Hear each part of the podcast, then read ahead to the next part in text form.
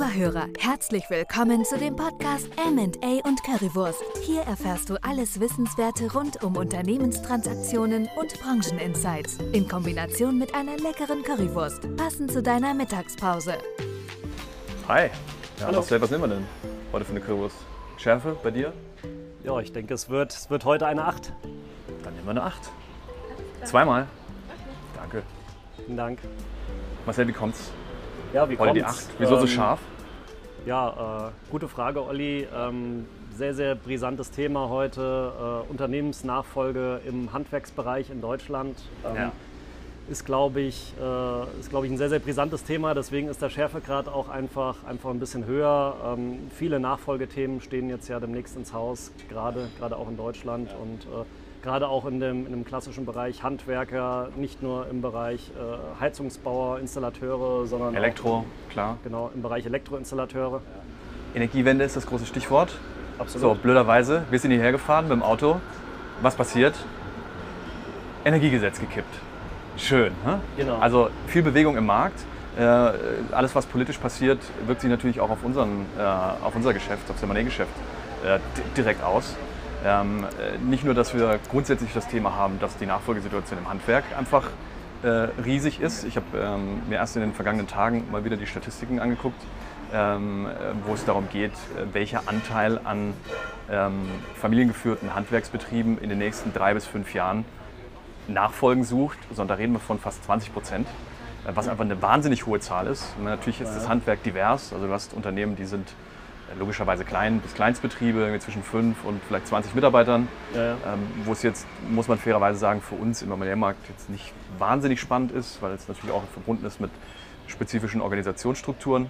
Ähm, aber ich meine, der Rest, so 20 Mitarbeiter plus, so, das ist dann einfach ein, eine wahnsinnige Umwälzung, die da auch dem Markt bevorst- bevorsteht.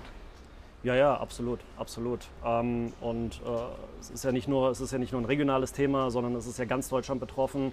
Normalerweise fährt der Handwerker ja jetzt auch nicht unbedingt 500 Kilometer bis zum Einsatzort, sondern ist ja auch eher regional in seiner, äh, in seiner gewohnten Umgebung, in seiner Stadt, in seinem Dorf oder, oder in dieser Region dann halt auch verwurzelt. Und ähm, ja, deswegen betrifft es jetzt nicht nur speziell eine Region, sondern es ist wirklich ein Thema, was auch, äh, was auch ganz deutschlandweit quasi dann im Endeffekt, äh, dann im Endeffekt zum Tragen kommt. Ja. Ja, ich finde, also insbesondere das Spannende an dem gesamten Handwerksbereich, ich meine, wir haben wahnsinnig viele so klassische Trendthemen, in denen wahnsinnig viel passiert, wahnsinnig viel M&A-Aktivität passiert, äh, klassisch IT, Healthcare etc., die auch, ähm, äh, die auch einen entsprechenden Schub erfahren haben an der Börse. Äh, Der Handwerksbereich, äh, man, wir sind in, den, in dem Spektrum ja seit einigen Jahren unterwegs. Auch da haben wir wahnsinnig viele, wahnsinnig viel Umwälzung, weil wahnsinnig viele Unternehmen konsolidieren.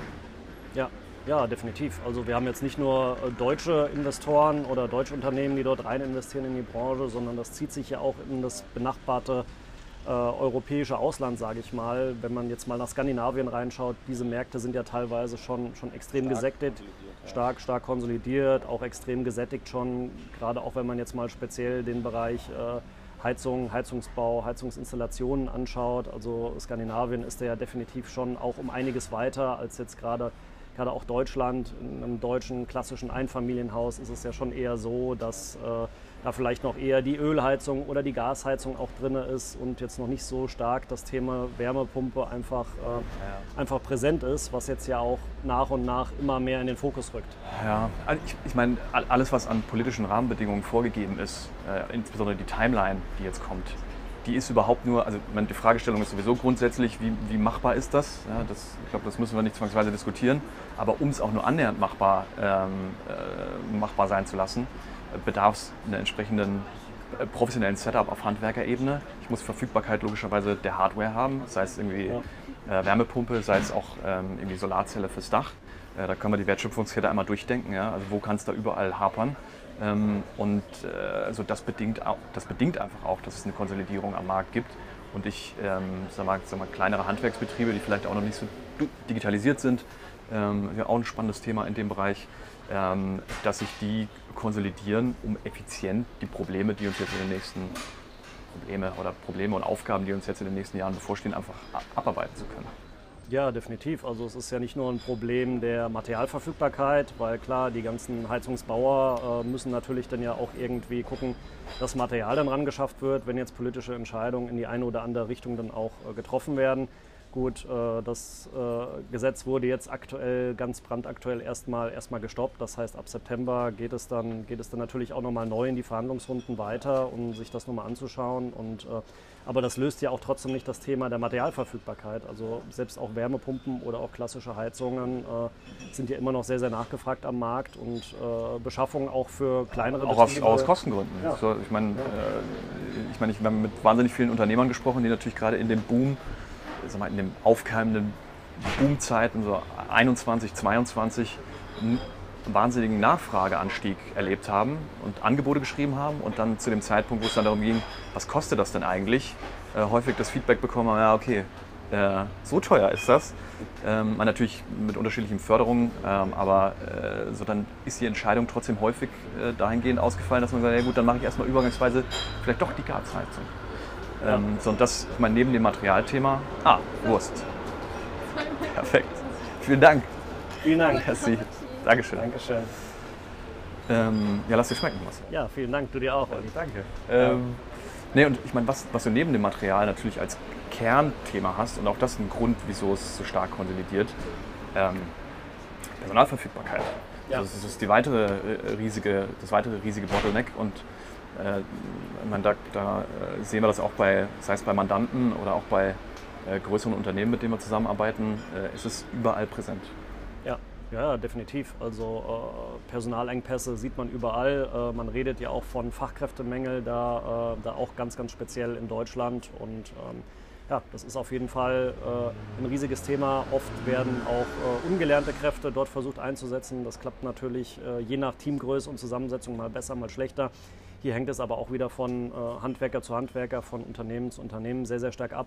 Wie gut kann ich denn diese neuen Leute, die dort reinkommen, dann auch wirklich kompensieren, mitnehmen, mit ausbilden, die Teams einmal durchmischen, damit das einfach wirklich, wirklich reibungslos funktioniert. Wir haben das auch ganz, ganz oft erlebt, dass viele äh, Betriebe dann einfach sagen, okay, das äh, funktioniert eben nicht so gut, wenn ich mir zu viele äh, Externe mit reinhole, sondern ich bin ein Betrieb, der bildet selber aus. Ja, dann hat man halt viel mehr eigene Auszubildende im Endeffekt im Betrieb was ja auch positiv ist, dass auch weiterhin dieser, dieser Ausbildungsstand und auch diese Ausbildung angenommen wird in Deutschland. Aber äh, das bringt natürlich kurzfristig für diese Unternehmen, die sich für diesen Weg entschieden haben, dann natürlich auch nicht unbedingt den, den großen Mehrwert, weil Auszubildende müssen ja auch erstmal lernen, müssen da auch erstmal reinkommen in die ganze Thematik und erstmal mit den erfahrenen Leuten dann auch mitlaufen und erstmal das Handwerk von Grund auf lernen. Ähm, was aber trotzdem für viele Betriebe einfach, einfach der bessere Weg ist, weil man einfach sagt, man, man wächst einfach mit dem Unternehmen dann mit und kennt auch die Abläufe dort äh, speziell besser. Du musst auch, um, um, verkaufsfähig zu sein in dem Umfeld, musst du eine, eine adäquate Ausbildungslösung präsentieren können ja. mit, mit, an einen Investor und du musst im gleichen Maße, ähm, mal, äh, was ideal ist, natürlich auch eine Lösung haben, wie du gegebenenfalls aus dem Ausland äh, an Mitarbeiter kommst. Ich kann mich an viele Projekte erinnern, die wir hatten. Äh, da hatten Unternehmer aus dem Handwerksbereich äh, haben spezifisch aus Portugal gesourced oder haben aus Osteuropa gesourced und haben da wirklich Struktur implementiert, um sicherzustellen, ähm, dass einfach das Wachstum, bedingt durch den Auftragsanstieg, auch durch Mitarbeiter gedeckt werden kann. Und äh, das sind auch äh, Themen, die in, in so einer Situation, einer Nachfolgesituation, einfach immer abgefragt werden. Wie sieht, wie sieht eure Organisation auf, aus, um weiter wachsen zu können? Weil ich kann natürlich einen wunderschönen Businessplan schreiben, der bedingt durch ja, vielleicht einen Preisanstieg, ein Umsatzwachstum bedingt, aber ich muss auch, um mehr Kapazitäten bedienen zu können, einfach mehr Leute bekommen. Sonst wir wissen alle, wie der Arbeitsmarkt funktioniert und das ist schwierig. Ja. Ähm, Absolut, es geht ja nicht nur darum, neue Leute zu bekommen, sondern diese Leute und Teams müssen ja auch geführt werden. Das heißt, ich brauche ja auch irgendwie, äh, muss ja auch sicherstellen, dass ich dann irgendwie eine zweite, zweite Führungsebene etabliert habe, die dann auch in der Lage ist, diese Teams und auch diese Bereiche dann im Endeffekt zu lenken und zu steuern. Weil klar, umso größer das Unternehmen wird, umso stärker die Organisation auch wächst durch diese ganzen Markttrends. Aber man braucht ja dann auch jemanden, der den Gesamtüberblick behält, der dann auch diese Teams steuert und einfach äh, und einfach ordentlich führen kann. Und ähm, das funktioniert halt wirklich nur, äh, wenn ich dort auch Leute habe, die das auch wollen.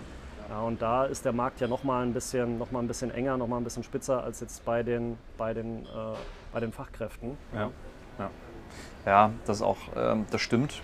Was machen wir denn insgesamt mit dem Kulturthema? Ähm, meine, wir haben am Anfang gesagt, du hast im Grunde 20 Prozent der Unternehmen, die eine Nachfolge anstreben. Davon schaffen es vielleicht, bedingt durch die Größe, 10 Prozent. Also, dass, dass du in jedem Fall eine Nachfolgelösung wirst erzeugen können. Ähm, gerade bei kleineren Handwerksbetrieben wird nicht möglich sein. Mhm. Ähm, was machen wir denn, wenn wir über, wie wir gerade schon angesprochen, wenn wir über Kultur nachdenken? Wir haben größere Konzerne aus unterschiedlichen Bereichen, die nach Zukäufen suchen in unterschiedlichen Gewerken. Mhm. Was, was machen wir damit? Ja, das ist natürlich auch ein sehr, sehr wichtiges Thema, auch nicht gerade einfach zu lösen, weil nicht jeder Investor passt dann im Endeffekt zu jedem Unternehmen und umgekehrt natürlich auch, weil äh, jeder Konzern und jeder Investor, umso größer der ist, hat natürlich auch spezielle äh, Fokusthemen, spezielle Bereiche, in die er dann natürlich sich reinentwickeln möchte. Und dann stellt sich natürlich auch die Frage dann, weil irgendwann werden es die Mitarbeiter ja auch mitbekommen, ja, ab einem gewissen Zeitpunkt. Natürlich bei uns sieht es so aus, dass wir das ja immer zu einem gewissen Zeitpunkt dann publik machen, wobei das ja zu einem sehr, sehr späten Zeitpunkt erst spät, ist. klar. Aber, ja. ja. aber im Endeffekt ist es dann ja trotzdem ein Kulturthema. Passt dann überhaupt der Investor auch wirklich, äh, wirklich zum Unternehmen und umgekehrt? Und da stellen sich natürlich auch viele Unternehmer dann diese Frage natürlich, äh, gibt, es, gibt es viele harte Facts, wie natürlich Kaufpreis ist natürlich immer, immer ein wichtiges Thema, dass man sagt, okay, man hat jetzt da sein Lebenswerk irgendwie aufgebaut und will dafür auch irgendwie einen angemessenen Preis am Ende des Tages haben, aber äh, es ist natürlich auch das Thema, äh, tragen dann auch die Mitarbeiter dieses, dieses Konzept unterm Strich mit.